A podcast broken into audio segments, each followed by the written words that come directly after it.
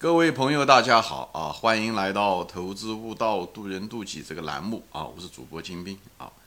今天我们这个继续这个话题啊，男女的相处啊。前面我大概谈到了这个男人和女人之间其实是差别是很大的啊，就是因为我们的基因不一样，我们的荷尔蒙不一样，我们在呃养育子女的时候这个成本不一样啊，在我们。雄性动物在动物世界的时候，他们是广种博收啊，所以它对维持关系的这个犯错的时候成本是不一样的。而一个女人如果犯了错的话，她将付出九个月的代价，甚至是抚育呃孩子。以后这个孩子如果品种如果有问题，或者是她这个丈夫如果对她不够忠心啊，对她不够。呃，怎么样啊？如果对他没有那么多的耐心，没有那么或者是没有那么多能力，很可能就会会导致他的婴儿的死亡啊，或者无论是基因的原因还是资源的原因。所以呢，一个女人都是比较挑剔，雌性动物其实对雄性动物在交配之前是很挑剔的，就在这个，她希望能够选择一个呃把稳性更大的，无论是先天的原因、基因的原因还是后天的资源。这些东西都会影响着男人和女人之间的关系啊，就是性格啊，所以女人比较，呃，也喜欢，呃，怎么说呢？也喜欢试炼对方啊，就是探，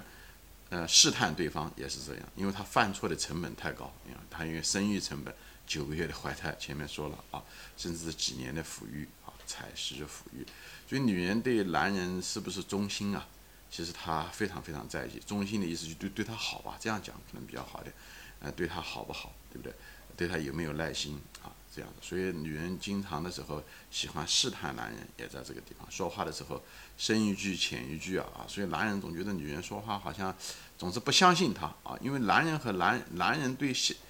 就是相信啊，这个诚实啊啊，对他们来讲很重要啊，对被尊重很重要。这为什么呢？因为男人相对来讲说话比较诚实一点啊，他并不是因为男人本身他诚实，他也是。生存的结果，因为男人 他那个打猎啊，打猎的时候，如果在一起打猎的时候，呃，在那种非常极端的情况下，要求速度，呃，要求合作的时候，男人和男人之间的交流往往时间很短暂啊，可能因为机会稍纵即逝啊，危险来的时候，很可能就需要很短的时间内就必须要解决，所以男人和男人之间就在合作打猎的那种极端的。呃，要求速度的情况下的时候，他们的那个交流啊，必须要最有效，就是一定一个就是在最短的时间内最少的信息，但是一定要准确。所以男人之间的诚实也是这样子的，那种说话绕来绕去，或有或无，或者深一句浅一句的男人，很可能给别人造成了困扰，他也给自己造成了困扰，就会导致打猎的失败。对不对？呃，甚至是死亡，对不对？一个老虎来的时候，你也得说是老虎来了，你不能指鹿为马，对这些东西都是狼来了，这个不能撒谎啊！你如果是你一会儿说狼来了，一会儿说狼没来，对不对？你在骗别人，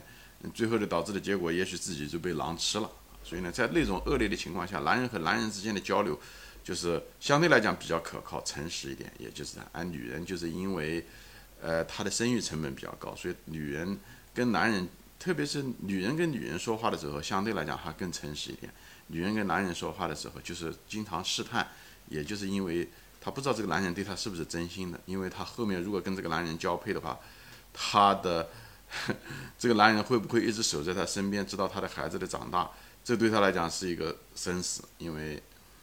啊，一个是她的死嗯生命，一个是她的孩子的生命，所以这些东西。呃，所以这个男人对她是不是这个男人对她忠心不忠心，对不对？因为这个男人如果边上还有一个女人的话，那这个男人打猎回来的时候，这个这个兔子很可能就给了别的女人，那他可能就没有了啊，他可能就没有了。那么他的孩子，呃，可能就会死，他可能就没有奶水。所以这个女人对男人对她好不好，忠心不忠心是非常重要的，并不是因为女人的自恋啊，因为现在。那段人类的历史已经成了永久的过去，但是我们的基因仍然在我们的身上，在女人的身上，她人就像一个程序一样的，她到了时候她就会爆发，她她都是那些就是喜欢猜忌、喜欢试探男人的，不试探不猜忌男人的，呃，女人早就消失了，因为她容易轻信，一旦容易轻信，那么男人对不对？毕竟有他，因为他是广种薄收嘛，他的那个生活策略是，所以他一定会尽最大可能，呃，会有别的女人啊。这样的话，他可以广种薄收，所以这个东西是一个一个博弈和冲突。所以呢，女人呢就是需要多长一个心眼，这才能活下来。所以女人多疑啊、猜忌啊。都是个原因，纯粹是出于安全的需要啊，出于纯粹为了自己的孩子，为了自己的安全的需要。因为女人在生孩子的时候没有朴实的能力，所以她完全是依赖着男人。所以这时候的时候，男人对她忠诚不忠诚，关系到她的孩子和她本人的生死，好吧？所以这就是为什么女人多疑这个基因一直传留了下来，没有的早就没了啊。男人相对来讲比较诚实，男人的诚实。只是在男人之间诚实啊，男人之间的诚实。那么，因为他们在打猎的过程中、合作的过程中，前面说了，他们必须要在最短的时间内传递出最准确的信息出来，所以中间不能够有欺诈。如果欺诈的话，害了别人也害了自己。当然，不代表说男人对女人诚实。前面说了，因为男人希望广种薄收，所以在这种情况下的时候，他为了自己的生存，这时候的时候。他为了让自己的精子越多，他的遗传的越多，这时候他有可能会产生某一种欺骗。这样的话，他把他的资源 可以分散他的那个。万一这个女人生出来的孩子有缺陷呢，对不对？万一这个女人不会照顾孩子呢，他不能讲就是一个树上吊死哈。所以这时候的时候，男人也在分散着某一种风险吧？啊，在原始社会的时候，至少是如此。在动物世界中，它也是如此。这就是为什么。在动物世界中，常常是一个男人，一个雄性动物占有好几个雌性动物，无论是狮子狮群，对不对？也都是一两个雄性以后围着一群雌性的，它们之间也是互相之间依赖，呃呃，雄性动物保护啊，雌性动物提供它它们的子孙啊，就是这样子的，帮助它养育等它的子孙。是这这个东西是一个又是分工又是依赖，但是呢，同时呢又是一个博弈。在这个博弈的过程中，每个人充当的角色不一样，所以他们生存下来的用的那套策略不一样。以后这些策略，呃，造成了适者生存。以后这些策略的极端的基因就一代代的传下来了，而那个不适应那种基因的、不猜疑的、嗯，没有多疑性的，包括男人都有多疑性。因为男人他如果是对不对？比方说说那个猴子，雌性的猴子，他如果偷情，他如果不知道的话，那那么他很可能就。对不对？那个猴子很可能那个母狮子肚子里面是，嗯啊，就是那个母猴子肚子里面怀的，很可能就是隔壁老王的了，对不对？那他不是白，对不对？保护了这个他嘛？不是这个，嗯嗯，公猴子为了这个猴群的生存战斗，牺牲了自己的生命，没想到替却替别人做了嫁衣，对不对？所以这个猜疑在雄性动物中，在雌性动物中都存在，只是呢，雌性动物呢更强烈一些而已，因为。呃，那时候在物质极端匮乏的情况下的时候，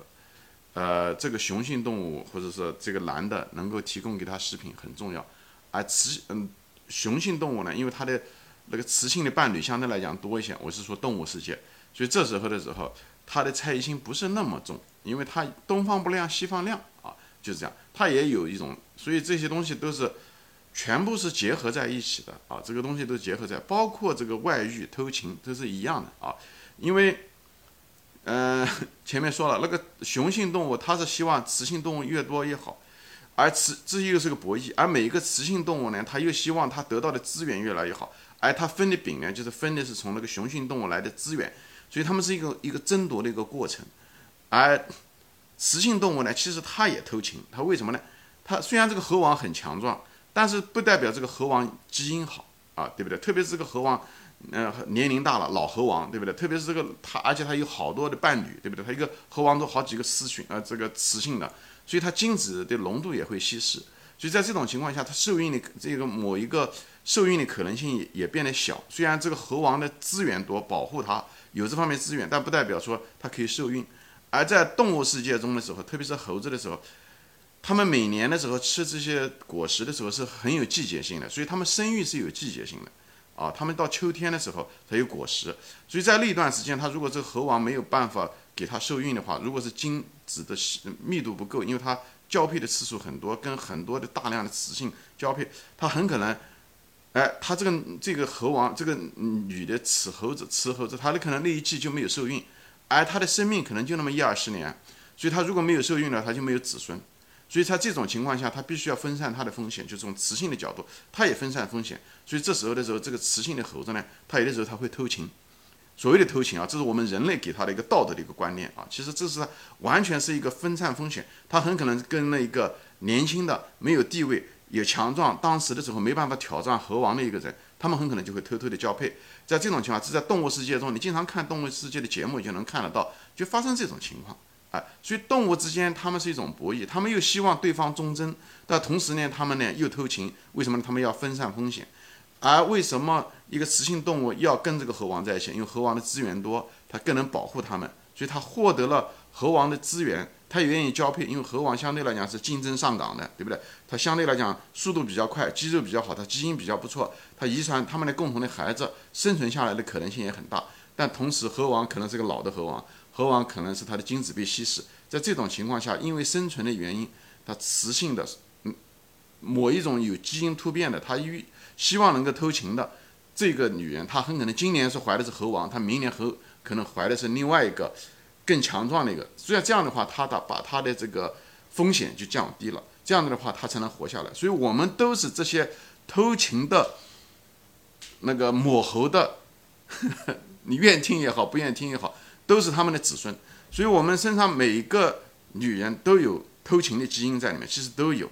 男人都有与外遇的基因，只是男人在这方面更强烈。前面说了，他因为他他的生存是靠广种博收下来的，